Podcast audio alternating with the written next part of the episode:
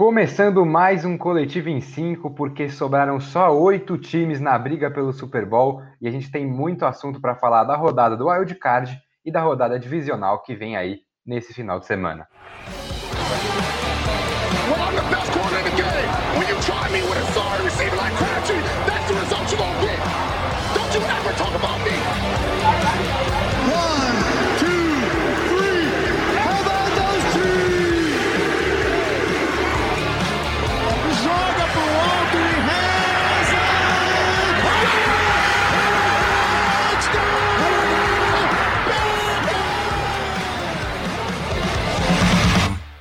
Bom, para começar, a gente vai começar primeiro, né? Como sempre, cordialidade aqui nesse podcast. Antes de qualquer assunto, dar uma boa noite para o Bruno Nocini e para o Henrique Voto. Boa noite, meus queridos. Boa noite, boa noite. Muito boa noite, muito boa noite. E aí, enfim, introduzi o nosso primeiro assunto, que é a eliminação precoce do Pittsburgh Steelers. Eu perguntei semana passada para o Bruno Nossig se ele ainda acreditava que os Steelers seriam eliminados na primeira partida, como ele falou no meio da temporada ali. Mas aí o Brunão ponderou toda a questão da Covid do Cleveland Browns, o Kevin Stefanski que vem do jogo do porão da casa dele, e disse que achava que os Steelers tinham uma chance maior de levar o jogo. Mas aconteceu a primeira previsão do Brunão, e os Steelers é, começaram tomando 28 pontos do Browns nos primeiros quartos. É a primeira vez na história que isso aconteceu. Foi para o intervalo perdendo de 35 a 10 e aí ficou muito difícil. O Big Ben teve quatro interceptações, quatro touchdowns, no melhor estilo James Winston. E o Pittsburgh Steelers terminou perdendo por 48 a 37. E aí, Brunão, você que já era um crítico há muito tempo de Big Ben Roethlisberger, caiu de vez, Big Ben? Chegou, chegou o fim? Está na hora de Pittsburgh ir atrás de um QB nesse próximo draft? Eu acho que está na hora de, de, de Pittsburgh ir atrás de um QB nesse draft, não só por esse jogo, por toda a temporada, é, mas do jogo em específico, né, uma das coisas que eu falei muito foi da estratégia, né, que eu achava que tinha uma grande vantagem para os Steelers em termos de comissão técnica nesse, nesse jogo. Só que isso caiu para o ralo nas primeiras três drives, quando o, Big, o, teve aquele fumble patético, né, que o, o, nosso grande center isolou a bola, o cara conseguiu jogar a bola por cima de um quarterback com, com a estatura do Big Ben. Aí a bola vai para end zone, o James Conner se joga, o Big Ben fica, não vou cair no chão. Hum. E aí tem o TD do Cleveland Browns. É, e aí logo em seguida o Big Ben é interceptado e aí o Baker Mayfield faz mais um TD. Então nas três primeiras drives, sendo as duas delas do Steelers, 14 a 0. Então a estratégia foi pro ralo, né?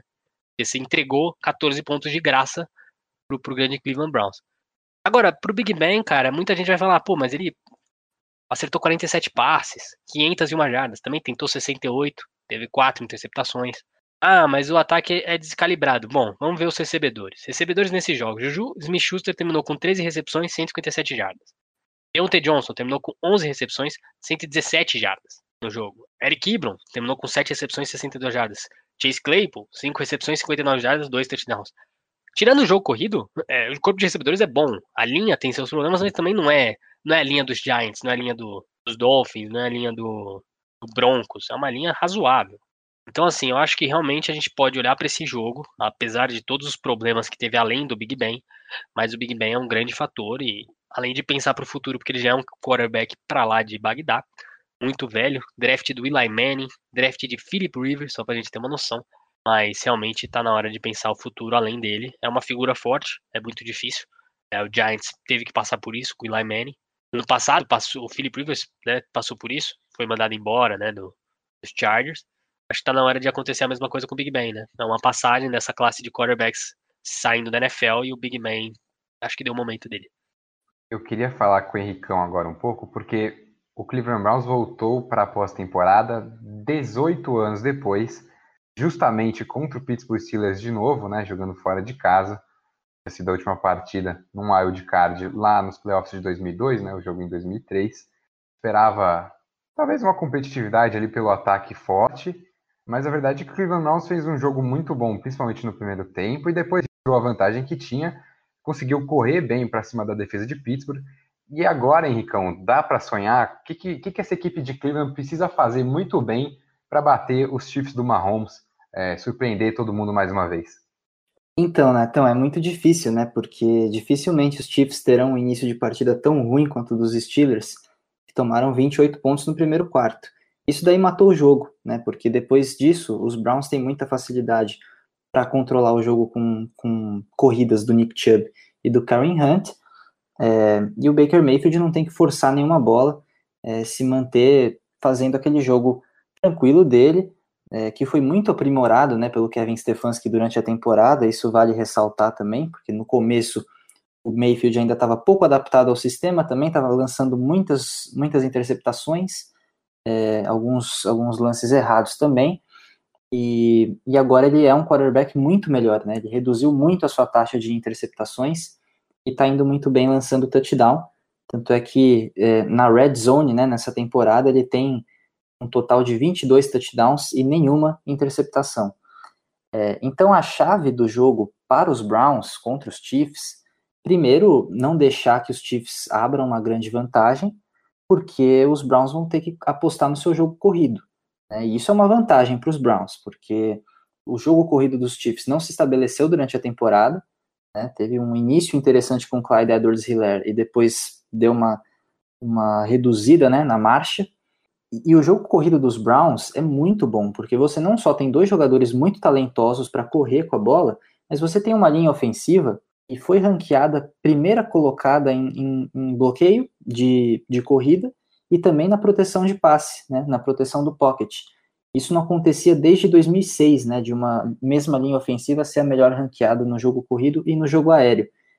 Então, nesse sentido, eu acho que os Browns vão ter que correr com a bola, gastar relógio, dar pouco tempo para Patrick Mahomes, porque se o Mayfield tiver que correr atrás do placar, ele vai ser forçado a lançar passes bastante, bastante arriscados. E, e, nesse duelo, né, entre Mayfield e Mahomes, obviamente que o Mahomes leva melhor. E para os Chiefs, né, a chave é pressionar o Mayfield, porque é, sob pressão ele é um quarterback que não é nem perto da eficiência que ele tem quando ele tem um pocket limpo. É claro que vai ser difícil pressionar, né, porque eu já falei da linha ofensiva dos Browns, mas essa é a chave dos Chiefs para defender o Cleveland Browns e ficar de olho nesse jogo corrido que é muito explosivo.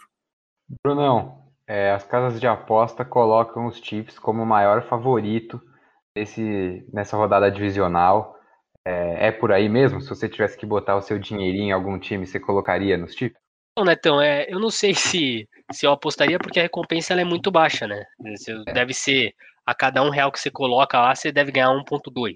Eu não sei os números, mas eu chuto que deve ser isso ou até menos. Porque eu daria, por exemplo, uma chance dos Browns levar esse jogo de 5%. É, uhum. A gente falou tanto do, do jogo positivo dos Browns contra os Steelers, é, e você teve a defesa forçando vários turnovers contra o Big Ben, que é um quarterback que, como a gente apontou ao longo desse podcast, nessa trajetória na temporada, um, um quarterback propenso a esses erros. O Mahomes não é propenso a esses erros. É, e vai enfrentar uma, uma secundária que tomou 501 jardas de um quarterback, sabendo que esse quarterback ia passar o tempo todo. E o ataque dos Steelers ia ter que passar o tempo todo. Agora você vai enfrentar o Mahomes. O Mahomes vai passar de 30 pontos contra os Browns. O Mahomes vai passar de 30 pontos contra os Browns. Eu não vejo o Mahomes terminando esse jogo com 25 pontos. Eu não vejo terminando com 28. Ele vai, ter, ele vai passar de 30. E aí fica a função do Mayfield do jogo corrido conseguir passar de 30 contra os Chiefs. E eu acho difícil, porque a defesa dos Chiefs, como a gente também tem apontado, é melhor do que a do ano passado. Ela melhorou contra o jogo corrido, ela tem pressionado mais o quarterback. A secundária teve problemas contra os Raiders, mas desde então melhorou bastante. Então, assim, eu não acho que é uma matchup muito favorável para os Browns, porque, né, diferentemente de, acho que o Ravens, até o Buffalo Bills, que tem, tem, o Davis White, uma boa secundária, é, Packers, que tem o Jair Alexander, ainda não tem um grande corner e uma grande secundária ali no, nos Browns, então acho que é difícil mesmo.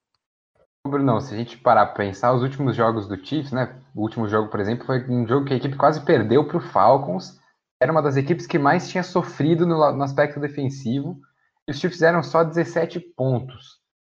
A, a defesa, eu acho que é meio maluco falar isso, mas acho que a defesa teve mais destaque nas últimas semanas dos Chiefs que o próprio ataque. É, mas como você falou, eu acho muito difícil também imaginar que esse time do Cleveland Browns não ceda muitas jardas para o Patrick Mahomes, porque a gente já viu que é uma secundária muito frágil e que é, é uma defesa que tem muitos problemas contra o passe é difícil não imaginar os Chiefs vindo de uma bye, de uma semana de descanso. É exato. É isso que eu ia falar, né? A bye, ela é super importante pro Chiefs. E, e com certeza o, o Andy Reid o, o, coordenador ofensivo dos Chiefs analisaram muito bem todos esses esse jogo contra os Steelers que aproveitaram, ainda que tenham tido quatro interceptações, os, os Steelers conseguiram explorar muito bem essa secundária de Cleveland. Então, então a gente pode ter certeza aí que, que, os, os Chiefs estudaram e que, vai ser muito difícil. Eu também acho que vai ser muito difícil a gente ver o, o Cleveland avançando. E outra, né? Fala. Que acho que nem eu nem o Henrique mencionamos, é, a linha ofensiva dos Chiefs é bem melhor do que a linha ofensiva dos Steelers. E, e a partir do momento que eu acho que isso sim pode ser uma esperança do Browns, se o Miles Garrett tiver um jogo monstruoso a lá é, Aaron Donald, né? Os Rams chegaram na final dos playoffs que o Aaron Donald estava todo dia ali fazendo números absurdos. Talvez a gente tenha um jogo. Se os Chiefs conseguirem anular, eles anularem ali, ofensiva anular o, o impacto do Miles Garrett, aí realmente é, é a fórmula pro desastre dos Browns ali. Eu acho que a volta do Denzel Ward ali para a secundária de Cleveland pode ajudar, talvez. E para mim é aí que tá a chave do jogo, né? Se essa secundária tiver um jogo acima da média, os Browns têm uma chance. Se não, meu amigo, vai ter que correr atrás do placar e aí as coisas complicam muito para Baker Mayfield e companhia. E aí, para introduzir o próximo tema, eu já queria começar é, falando de quarterbacks e dessa classe que envolve Baker Mayfield, porque nesse round divisional na AFC temos três quarterbacks do mesmo draft, da mesma primeira rodada. Temos Baker Mayfield, Josh Allen e Lamar Jackson. Aí eu queria um pitaco rápido. O roteirista não botou, mas eu tô aqui é, fazendo uma intervenção em cima do roteiro do roteirista.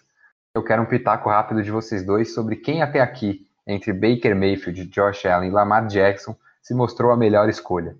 Começa pelo Henricão, que tá quietinho. É, olha, complicadão, mas eu, por enquanto, vou de Lamar Jackson. Brunão. Eu acho que a pergunta ela é fácil para mim, para ser sincero.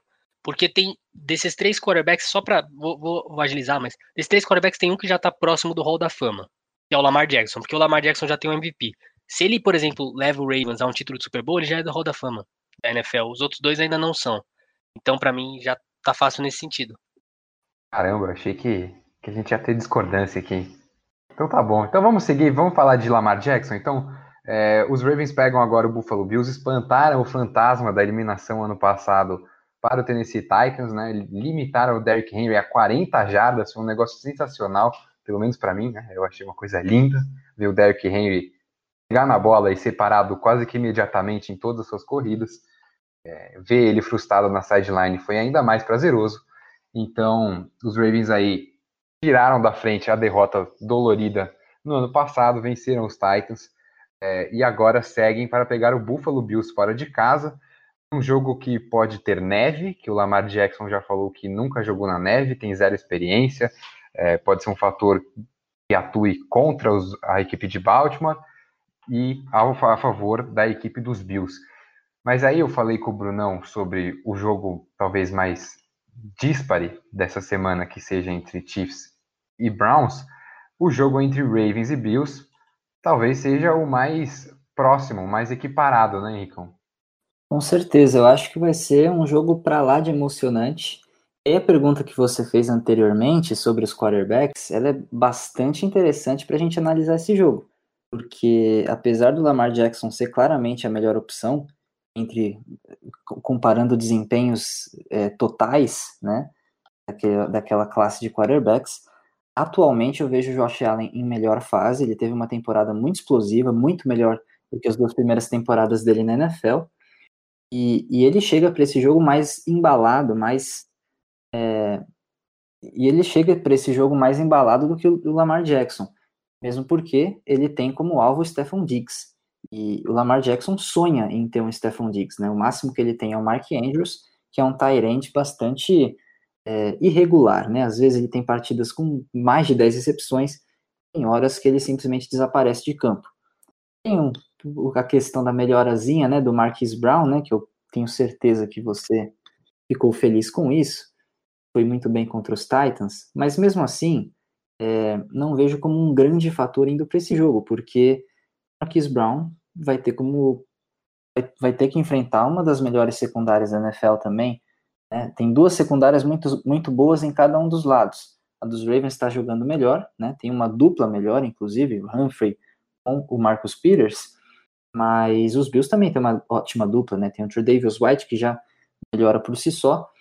É, e, e, como safeties tem jogadores como o, o, Jordan Poyer, por exemplo, é um jogador interessante. Então, é, esse jogo vai ser bastante complicado, mas os Bills eu, eu coloco como favoritos nesse primeiro momento porque é, por causa do duelo aéreo. É, acho que o Josh Allen vai ter mais vantagens nessa partida porque ele vai enfrentar uma linha defensiva que dificilmente consegue pressionar quarterback e o Josh Allen com tempo de pocket aumentado e capacidade para alongar as jogadas, ele vira um monstro.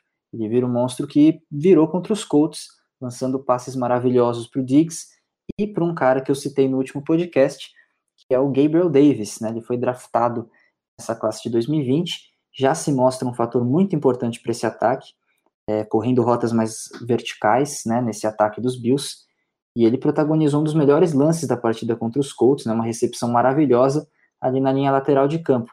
Ele tende a ser um fator muito importante também nessa partida, porque o Diggs vai ser marcado pelo Humphrey, né? Imagino que seja o grande duelo da partida. E os Bills têm mais vantagens por ter mais armas no jogo aéreo e porque os Ravens, o que, que, que fez os Ravens ganharem dos Titans? É bloquear o jogo corrido dos Titans, bloquear o Derrick Henry funcionou muito bem a estratégia, foi muito diferente do que a gente viu em 2019. Eles conseguiram vencer o jogo. Agora, os Bills não tem nem jogo corrido para você bloquear. Os Bills se auto-bloqueiam no jogo corrido porque eles sabem que não tem como é, fazer a mínima diferença com o jogo corrido deles, né? Não só o Moss e o Singletary tiveram temporadas bastante decepcionantes, como também a linha ofensiva não consegue fazer os bloqueios de corrida. Então, é, eu acho que tende a ser um duelo bastante direcionado para o jogo aéreo, e nesse ponto, hoje, eu vejo os Bills com mais capacidade de vencer os Ravens. Mas vai ser um jogo muito equilibrado, eu acho que vai ser o jogo mais emocionante desse round divisional. Brunão, você queria discordar, então vai lá, esse momento é todo seu. Não, é, o, que eu, o que eu queria discordar é porque, assim, eu também acho que vai ser o mais disputado. Dos, de, dos quatro, é o melhor jogo para mim, porque são dois times que eu, que eu vejo uma certa dificuldade de apontar um favoritismo. Mas eu vejo o Ravens mais favorito. E eu vejo isso exatamente porque é um time que costuma estar em um cenário de playoffs. É um time que é mais experiente, está mais acostumado ao ambiente que é os playoffs, está mais acostumado ao que é isso. E a gente sabe que no final do dia, é, a vantagem de quadra esse ano, em específico, não vale nada. É, porque a torcida ela faz barulho, mas não é a mesma coisa. Não é o mesmo clima. Então é muito melhor para os rivais que estão fora de casa ganhar, né? Se fosse um jogo, por exemplo, nos, em Buffalo, com, com torcida lotada, eu, eu, eu estaria mais. Estaria, estaria, eu teria tendências de falar que o Bills é o favorito. Mas como é, um, para mim, o que eu considero um campo mais neutro, eu, eu vou no que eu acho que é mais experiente. Um time que, se a gente comparar com a, com a temporada passada, eu não falo só do ataque, eu não falo só da defesa, eu falo como um todo. É um time que está muito mais experiente e adaptável. Porque contra os Titans, eu acho que essa foi a grande prova, e até nas últimas semanas, os Ravens não fez um jogo, é, vamos dizer, um jogo para destruir e mostrar a identidade dos Ravens. O Ravens soube muito bem se adaptar a cada rival nas últimas semanas. E a prova dos Titans é essa. Foi um time capaz de anular o Derrick Henry, mas não só anulou o Derrick Henry, como impediu que o, que o Tannehill fosse eficiente em play action. Tannehill teve uma partida desastrosa. A gente está falando do, do Josh Allen, que é um dos melhores quarterbacks desse ano, mas o, o Tannehill foi um dos melhores quarterbacks desse ano e mesmo assim sofreu um monte, tendo que a defesa estava mais focada no jogo corrido. Então, assim, eu acho que é uma defesa mais adaptável. A gente está falando da sexta melhor defesa da NFL em termos de, de ranking, né? De, de jardas, de touchdown, de pontos.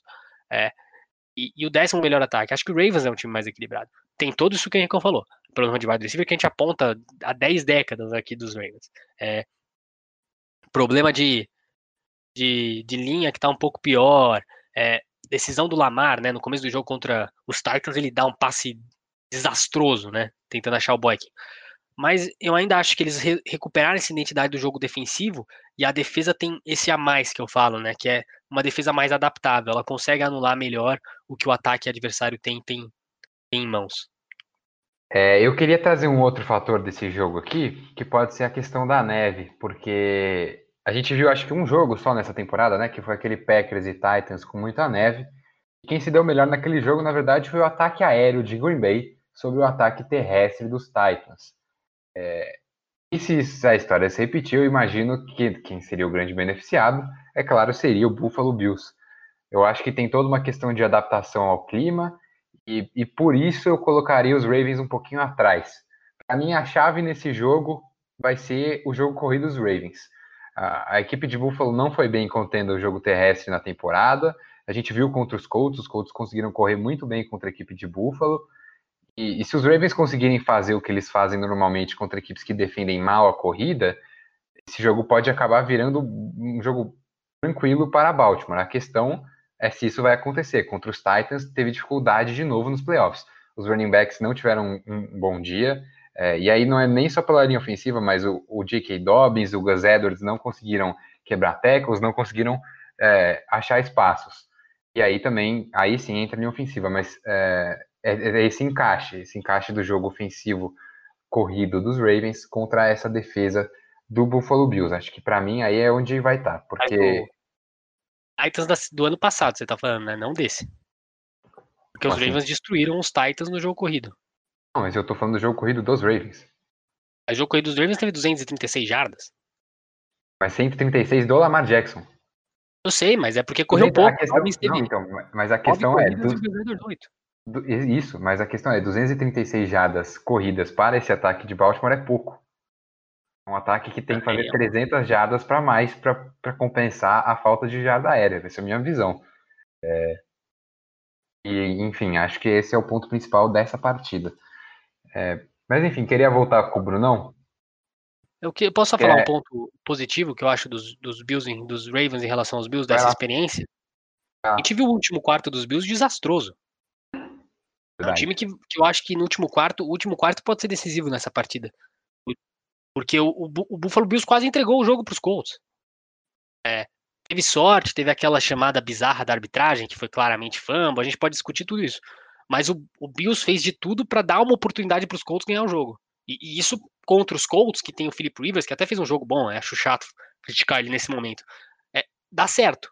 Contra um Lamar, contra uns Ravens, que é um time que eu considero acima dos Colts, é, pode complicar. É, só um fator aí também. É, vamos ver. Dois quarterbacks jovens, né? A, a AFC com os times só com QBs jovens. É, e do outro lado a gente tem os veteranos. Então vamos passar para os veteranos. Porque a gente viu Tom Brady despachando o Washington Football Team, né? O Chase Young falou que queria Brady, ele teve Brady. É, o Taylor Heine, que teve um jogo sensacional, né? É, cara, deu um show, quebrou, se livrou de, seco, de sex, é, correu para touchdown, acertou vários passes surpreendentes, é, mas o ataque aéreo do Buccaneers com todas as suas armas, né, com Antonio Brown, Mike Evans, Godwin, é, o Cameron Braid apareceu bastante também, acabou se sobressaindo.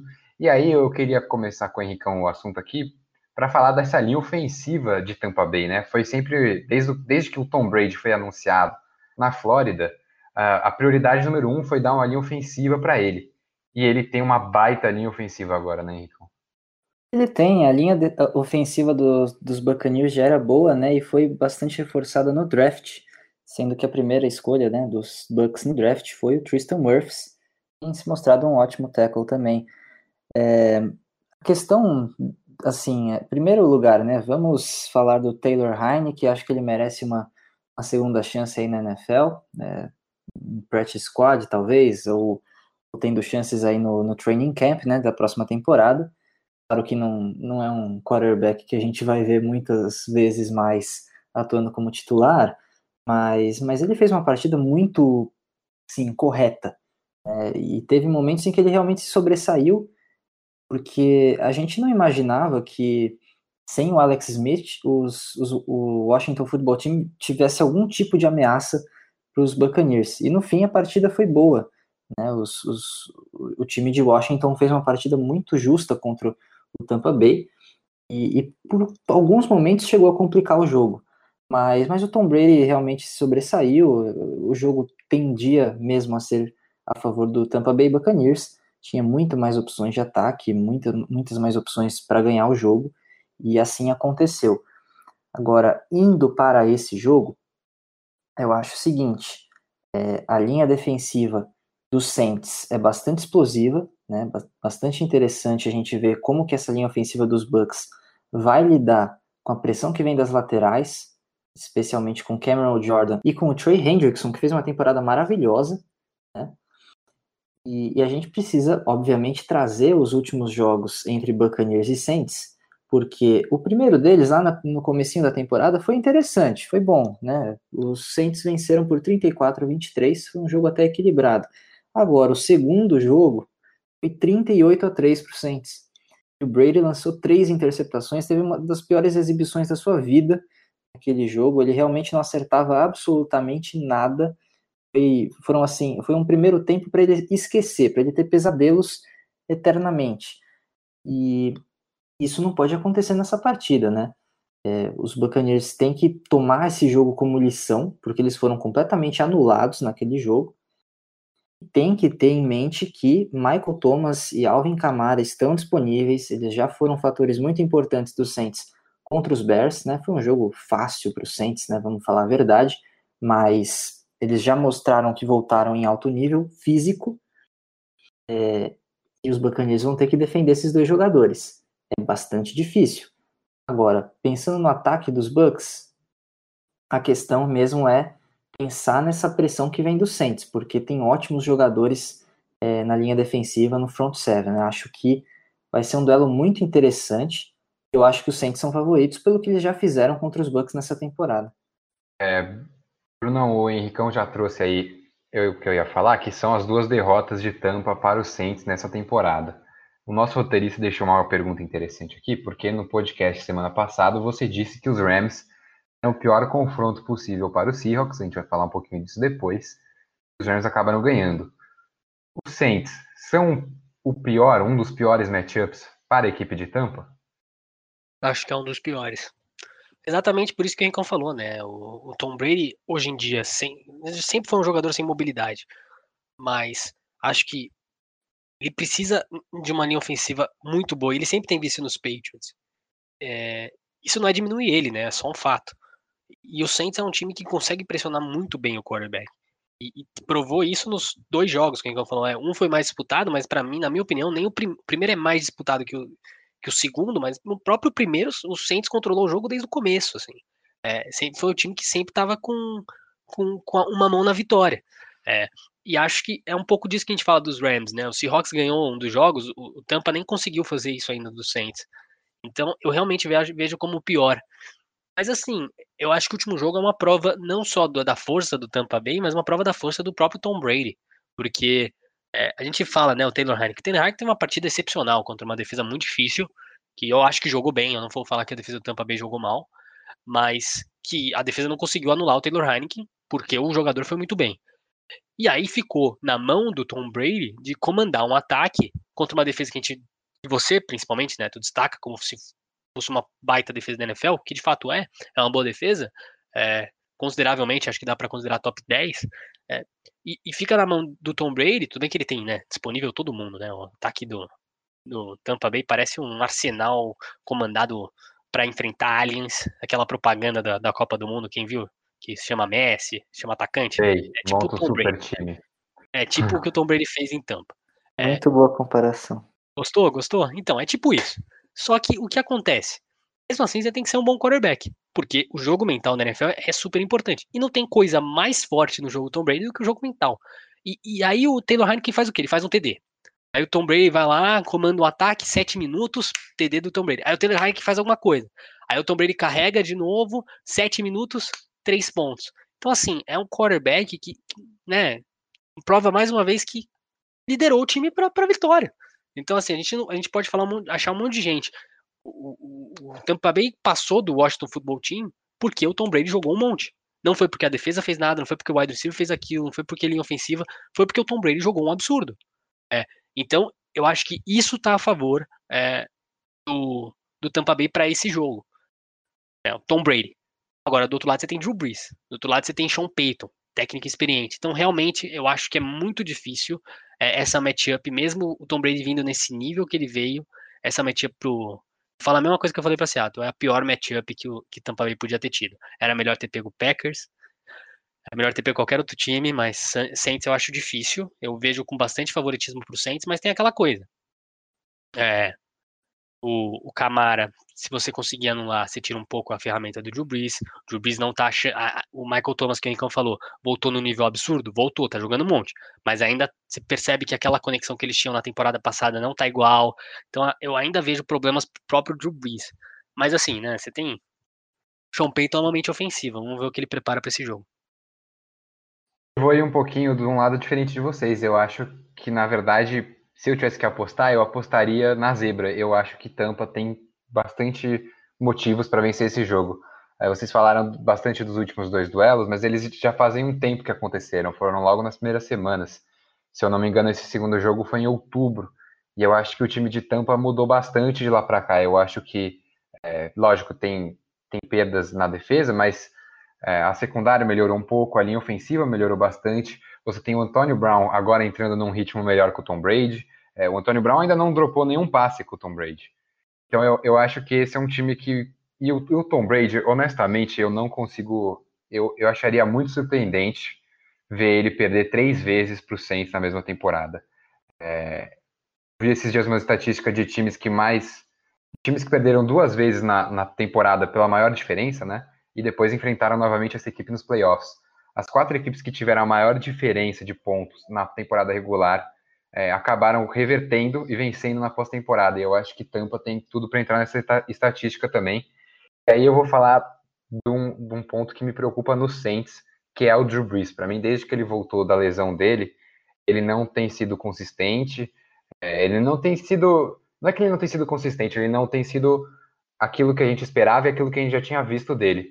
É, o ataque do Saints tem sido muito mais dependente de Camara é, do que do jogo aéreo. E eu acho que isso, contra um, um, ataque aéreo tão forte quanto dos Bucks, eu acho que isso pode acabar pesando. É, e aí acho que vai depender muito do Drew Brees. Eu não sei, eu tenho um pé atrás com o Drew Brees nesse momento. Eu, eu se eu fosse apostar, eu acho que Tampa é, leva esse jogo. Mas aí também é, é só um palpite. E aí, para fechar esse assunto, então, é, eu queria falar, a gente falou dos duelos cornerback, né, da, do jogo do Bills com os Ravens, eu acho que a gente tem um duelo muito interessante nesse jogo, que é o Marshall Lattimore, que é um cornerback excelente do Saints, contra o Mike Evans, que deve ser aí provavelmente o wide receiver 1, né, normalmente nos últimos jogos, foi assim que eles se alinharam, Marshall Lattimore contra o Mike Evans, e aí eu queria chamar o Henricão aqui de volta, só para fechar o assunto, porque Acho que essa semana a gente vai falar também no próximo jogo, mas é uma semana em que os duelos de recebedor contra grandes cornerbacks estão em alta, né? É, é, são duelos que vão definir partida. Eu acho que assim, o Lattimore, obviamente, é um dos grandes talentos né, nessa posição na NFL, mas ele não teve uma temporada 100% consistente. Ele foi bem contra os Bears. É, eu lembro de um passe desviado dele que foi muito interessante, um lance muito bom que ele teve em profundidade, mas, como eu disse, a temporada dele é irregular. É, não é o mesmo nível que ele mostrou, por exemplo, em 2019, eu acho. Contra o Mike Evans, é um duelo interessante para a gente analisar. É um duelo que, assim, eu coloco, coloco como o segundo principal duelo entre cornerback e wide receiver no round divisional. Só que, para mim, o duelo que vai definir essa partida, e aí é um grande problema dos Buccaneers, é, é a perda do, do Devin White, né, que é um jogador fantástico na defesa contra o jogo corrido. E o jogo corrido é, do, do New Orleans Saints tem o Camara. Então, como é que essa equipe dos Buccaneers vai se alinhar sem o Devin White para defender o jogo corrido do Camara?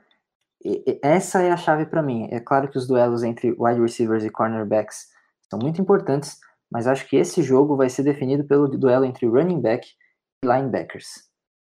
Eu achei que o primeiro duelo de cornerback e wide receiver dessa semana era o duelo entre Jalen Ramsey e Davante Adams, mas ele colocou aí como terceiro, talvez. É... Enfim, chamar o Brunão aqui, acho que o Brunão vai discordar de novo, né, Bruno? É, não sei. Boa, é o melhor duelo. O melhor duelo é Devante Adams e, e Ramsey, mas eu vou dizer uma coisa. Eu acho que vai dar Devante Adams nesse jogo, vai dar por muito. Exato, é o que eu penso também. Eu acho que assim, não tem relacionamento que chega perto do que é Aaron Rodgers e, e Devante Adams. Devante Adams, quando ele joga, é impossível de ser marcado. Ele é impossível. Ele não tem jogo ruim esse ano. Ele não tem jogo ruim. É, ele, ele, ele passou o que eu considerava. De, é que ele teve lesão, por isso que o número dele não são tão absurdos. Mas ele passou o que foi Michael Thomas e Drew Brees ano passado. Deu dois jogos.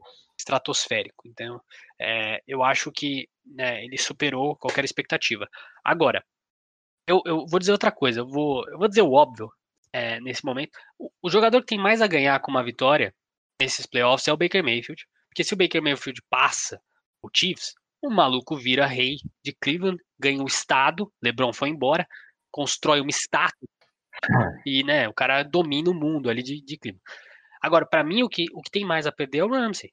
Porque o Ramsey, ele chega para ser o corner para fechar tudo. Se ele cai agora, é, assim, é, é muito difícil para ele, porque você é contratado para fechar o melhor wide receiver do adversário. Aí se, se, você tomar um vareio do Devante Adams, que pode acontecer, porque todo cornerback da NFL tem levado, é, realmente vai ser duro pro, pra, pro histórico dele. Porque assim, se o, se o Tom Brady perde, ele segue sendo GOAT. Se o Drew Brees perde, ele segue sendo fenomenal. Se o Aaron Rodgers perde, a culpa normalmente é do técnico. é, o McVay, mano, o cara tá sem um dedo, você vai culpar o Goff? O maluco não tem um dedo. Se o Lamar perde, a culpa é não ter o recebedor, porque, desculpa, não dá para um quarterback não ter recebedor. Se o Josh Allen perde, ele ainda é novo. É, se o Baker Mayfield perde, era o Chiefs. Se o Mahomes perde, provavelmente também ninguém vai culpar o Mahomes, porque, né, provavelmente vai acontecer algo maravilhoso lá para ele perder. E não vai perder, então não, não posso tirar o Mahomes disso aqui. Enfim, é, você percebe que, para mim, o único cara a perder nesse, nesses playoffs com, com vareio seria o Jalen Ramsey se ele tomar 150 jardas do Devante Adams. É o, é o que eu acho. Mas aí não dá para jogar a culpa, talvez, no Aaron Donald baleado? Não. Porque, meu, você sendo corner, que o cara trocou várias escolhas por você, você, independentemente do que acontecer, você tem que fechar o seu, seu cara o, o, o, fracasso defensivo não pode passar por você, entendeu? Você Alguém tem que falar, pô, a defesa foi mal, mas pelo menos o Jalen Ramsey jogou bem, entendeu? Ah, o Aaron Donald tá baleado, ele não tem culpa se ele jogar mal. Mas o, Jalen Ramsey tem que jogar bem. Ô, Henricão, é, eu tô lendo aqui o roteiro, o roteirista mandou elogiar o Bruno Nossig porque os Rams foram lá e surpreenderam o Seattle Seahawks, como ele tinha falado. É, o Jared Goff, o Brunão acabou de falar aqui agora, o Jared Goff não conseguia fazer aquele famoso joinha, né, com o dedão dele, porque o dedão não subia. E ele teve um jogo com 9, 19 passes, né, o John Wolford saiu do jogo com a concussão, foi direto para o hospital, conseguiu 155 jardas, é, o jogo corrido foi chave, mas o Jared Goff, a performance razoável, né, minimamente razoável dele, foi suficiente para levar ele. E aí, pensando nessas condições, Henricão, Dá pra gente falar que foi uma das melhores performances do Goff na carreira dele? É, foi uma das mais, assim, é, milagrosas, né? Porque normalmente tem um milagrinho de um quarterback. Bom, bom adjetivo. É, então, porque é isso, ele não fez uma partida espetacular, né? Dificilmente ele faz essas partidas nas últimas temporadas, mas foi um milagre, né? Porque ele jogou sem um dedo e, e conseguiu conduzir os Rams para a vitória. E se ele não tivesse entrado em campo, eu acho que seria muito difícil para os Rams ficarem com, com essa vitória. Mesmo que o ataque do Seahawks tivesse uma verdadeira é, bizarrice, porque o DK Metcalf de novo foi anulado né, pelo Jalen Ramsey, é, eu acho que não, não, não seria fácil para os Rams. Aliás, não foi, mas não, não, não acho que os Rams ficariam com essa vitória. Acho que o Wolford daria mais motivos para os Seahawks vencerem o jogo e os Seahawks teriam mais oportunidades para acertar, enfim, esse jogo aéreo e, e, marcar pontos, né? Mas não foi o que aconteceu. O Goff fez um milagrinho e ele chega bem para esse jogo, né? Acho que ele chega motivado. Sem pressão nenhuma também. Sem né? pressão né? nenhuma, isso que é, é, é positivo nele, né? E, e, ele não é o principal foco do ataque agora, né? O foco do ataque tem que ser e é o Cam Akers. O Akers fez uma partida excepcional contra o Seahawks ele tem crescido muito nessa reta final de temporada e tem que ser o foco do ataque. Mas é, é muito difícil para os Rams. Eu acho que é um jogo que é, dificilmente Davante Adams, conexão Rodgers e Adams será parada. É, e se for parado, o Aaron Rodgers tem outras opções. Ele tem o Aaron Jones para correr com a bola. Ele tem Robert Tonyan. Eu acho muito complicado esse jogo para os Rams. Mas foram longe, foram bem. Acho que já surpreenderam bastante, né? E aí, pensando nisso, queria, pra gente passar a régua aqui, então, no Wild Card, é, deixar com quem talvez tenha sido a maior decepção dos playoffs, né? Acho que a gente tem aí o Seahawks, a gente tem é, o Pittsburgh Steelers, a gente tem talvez é, Chicago Bears, que fez uma partida trágica, né? O Henricão apostava num jogo bem melhor. Tem esse Titans também, a gente esperava muito mais do Derrick Henry. Então, para vocês dois, começa aí, Bruno. Quem foi a maior decepção dos playoffs? Seahawks. E para mim, muito fácil.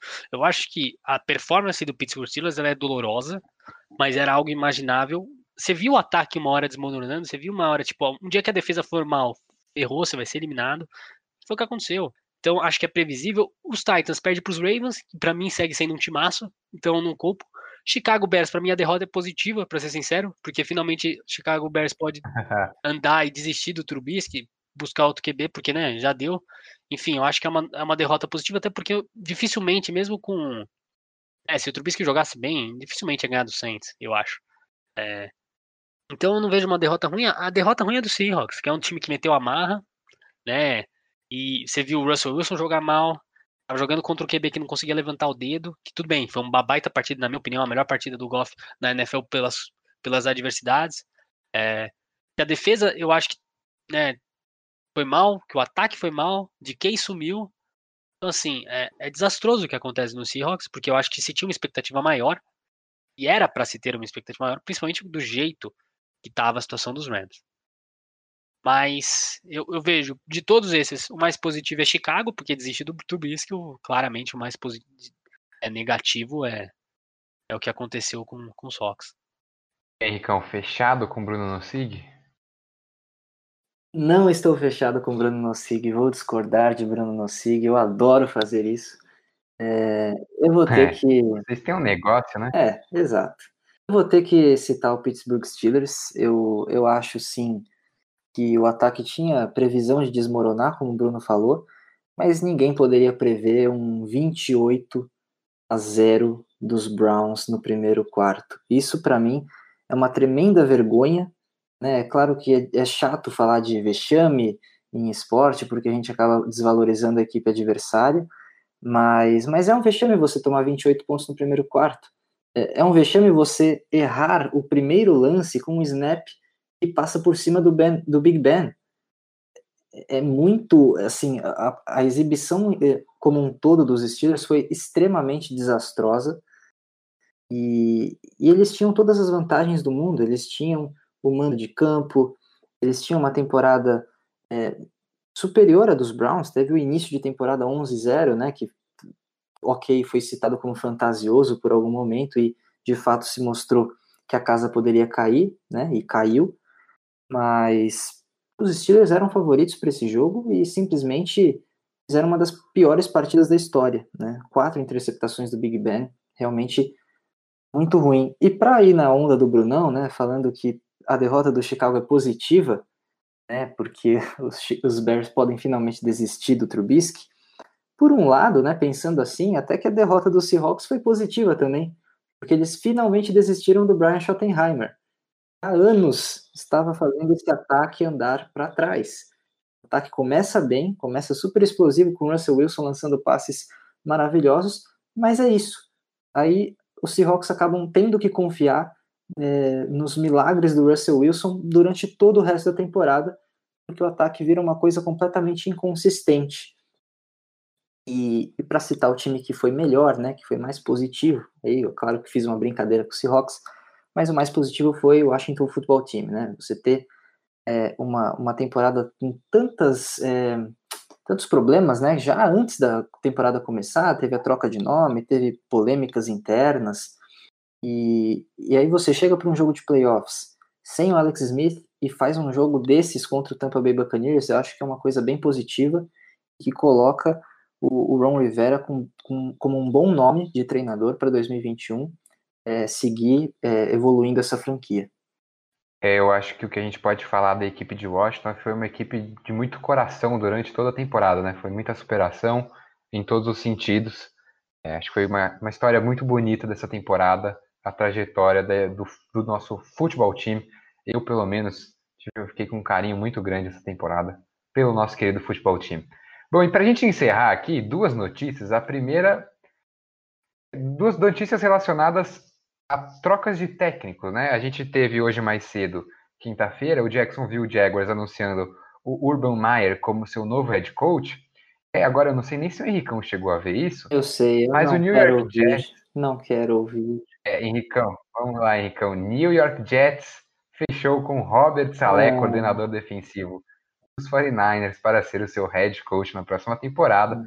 Então, as duas equipes aí com as duas primeiras escolhas do próximo draft, com técnicos novos, né? O Urban Meyer, ex-técnico do- de Ohio State, é, com a sua primeira experiência na NFL, e o Robert Saleh, que essa temporada e as últimas, né? Desde a da trajetória no Super Bowl ali que ele começou a ganhar mais destaque, agora a sua recompensa, consegue um cargo como técnico principal na NFL, vai ser head coach do New York Jets. Vamos ver se ele soluciona essa defesa dos Jets aí, que tem sido um grande problema nos últimos anos. Engraçado ele escolheu o Jets, né? Então estamos chegando.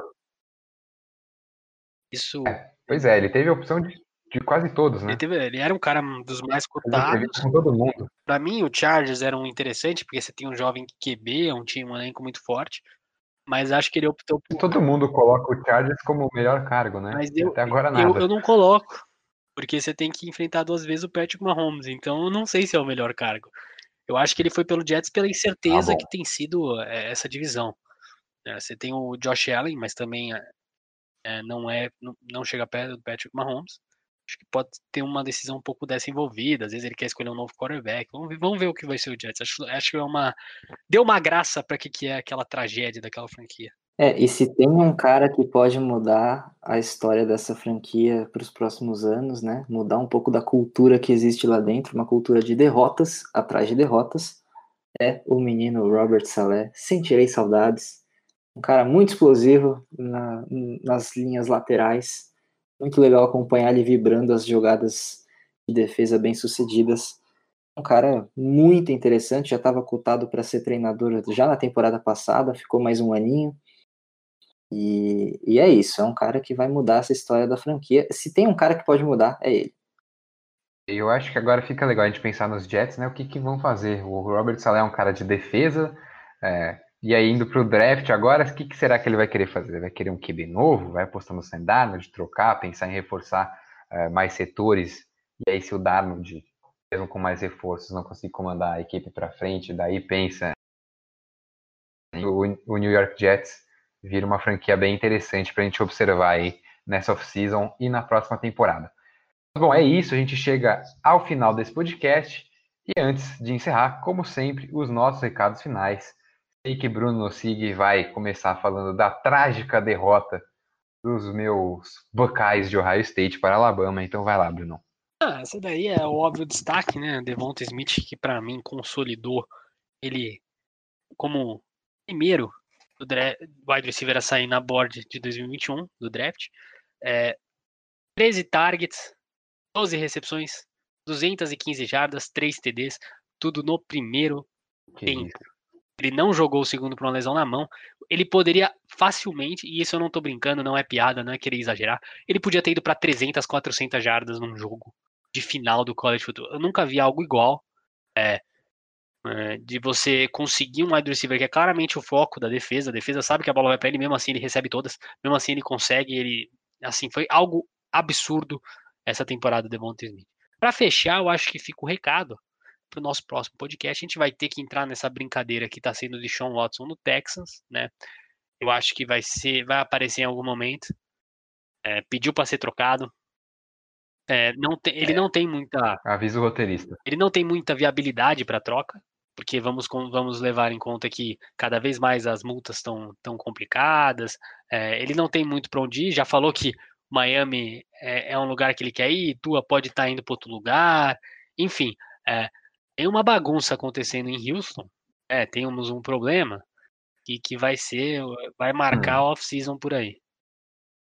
Que coisa, né? O problema em Houston tá na NBA, Então, tá na NFL. Era isso que eu ia falar, porque assim, é, acabou de sair o, o Barba de lá. Houston tá perdendo identidade, né? Vai sair agora o Dishon. E, e você tem de imaginar que, é lógico que são dois diferentes, é, quem for atrás do, do Sean Watson tem que, no mínimo, mandar umas três, quatro escolhas de primeira rodada, pensando que, né? O Houston é um time que considera tanto os seus jogadores. É, eu não acho que eles vão fazer um, um caso é, Hopkins de mandar uma segunda escolha, tá ótimo pra gente. Não, né? É, eu imagino que deve ser umas três, quatro primeiras escolhas. O time que pegar o Deshaun vai ter que gastar caro. É, vamos ver. Eu ainda acho que a gente vai gastar muita saliva falando de deixar um Watson saindo dos Texans e no final ele vai ficar justamente por conta da questão contratual. Mas a gente agradece porque a gente tem assunto para falar durante off-season. É, mesmo que as coisas não aconteçam, a gente fica aqui viajando, imaginando para onde vai deixar um Watson quando o caminho mais provável é que, na verdade, ele não vá para lugar nenhum. É, Henricão, então o seu destaque final para a gente fechar esse podcast. É, eu ia nessa linha de troca de treinadores também, é, para falar de, do cargo que, que para mim é o melhor, né? Vocês já citaram anteriormente, que é o cargo dos Chargers, e há muita especulação de que o próximo treinador dos Chargers, né, não, não foi entrevistado ainda, porque não pode, mas há muita especulação que o, que o cara da franquia será Brian Dabble, que é o coordenador ofensivo do Buffalo Bills, e eu boto muita fé que essa escolha seria bastante acertada para desenvolver o Justin Herbert, desenvolver esse jogo aéreo dos Chargers, que tende a ser bastante explosivo para as próximas temporadas. É, além disso, falar uma coisa do Houston Texans, a gente falava tanto do Bill O'Brien, né, que ele era um tremendo desastre, ele realmente fez assim escolhas das mais questionáveis possíveis é, à frente dos Houston Texans, né, trocas mirabolantes que não resultaram em nada. Mas a gente tem que também falar do cara chamado Jack Easterby. Uma, uma função muito importante na, na direção né, do Houston Texans. Cara completamente questionado. É, aliás, eu diria que hoje ele é o principal problema dessa franquia. É colocado como o principal problema. Imagino que o Deshaun Watson pode influenciar em alguma coisa isso, mas imagino que o caso esteja um pouquinho já perdido, né? Acho que o Watson já chegou num, num ponto assim de inflexão, né, com a franquia. Acho muito difícil que ele permaneça para a próxima temporada, mas esse é o nome aí que a gente tem que ficar de olho no que vai acontecer. Jack Easterby. Bom, é, a gente ainda tem, o Henricão começou falando de técnicos, a gente ainda tem vários outros fortes candidatos, né? Tem o coordenador ofensivo dos Chiefs, coordenador ofensivo dos Titans também que devem se tornar técnicos. É, muita coisa deve acontecer aí ainda nas próximas semanas. E aí a gente volta na semana que vem para falar de tudo isso e, claro, de tudo que acontecer na rodada divisional desse final de semana. É, o roteirista me deixou na mão, eu não tenho o horário dos jogos, vou puxar aqui rapidão. Bom, já que ele não tem o horário, eu venho aqui encerrar este podcast. É, o grande Los Angeles Rams feito Green Bay Packers isso, às 6h35 da é tarde.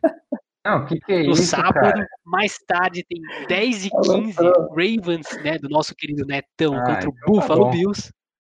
E domingão, dois jogos muito especiais pra gente.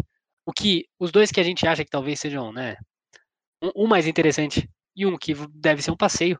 É Cleveland Browns entra em campo às 3 e 5 da tarde contra Kansas City Chiefs. 8h40 temos Tampa Bay Buccaneers contra New Orleans Saints. Muito obrigado a você que ouviu. É, e o Neto vai encerrar. Peraí, peraí. Ah, obrigado. Então, muito obrigado a você que nos ouviu até aqui. É, peço desculpas pela intromissão aí de Bruno Sig, mas ele estava com exclusividade aí nos horários dos jogos. É, mais uma vez, agradeço a você que ouviu a gente aqui até o final. Se você não segue a gente nas redes sociais, siga lá, Intervalo em 5, no Instagram, no Twitter e no Facebook.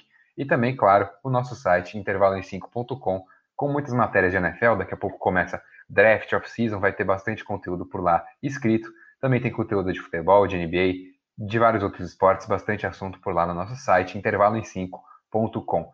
Esse podcast teve a edição de André Martins, André Neto e Henrique Voto. abraço e até a próxima.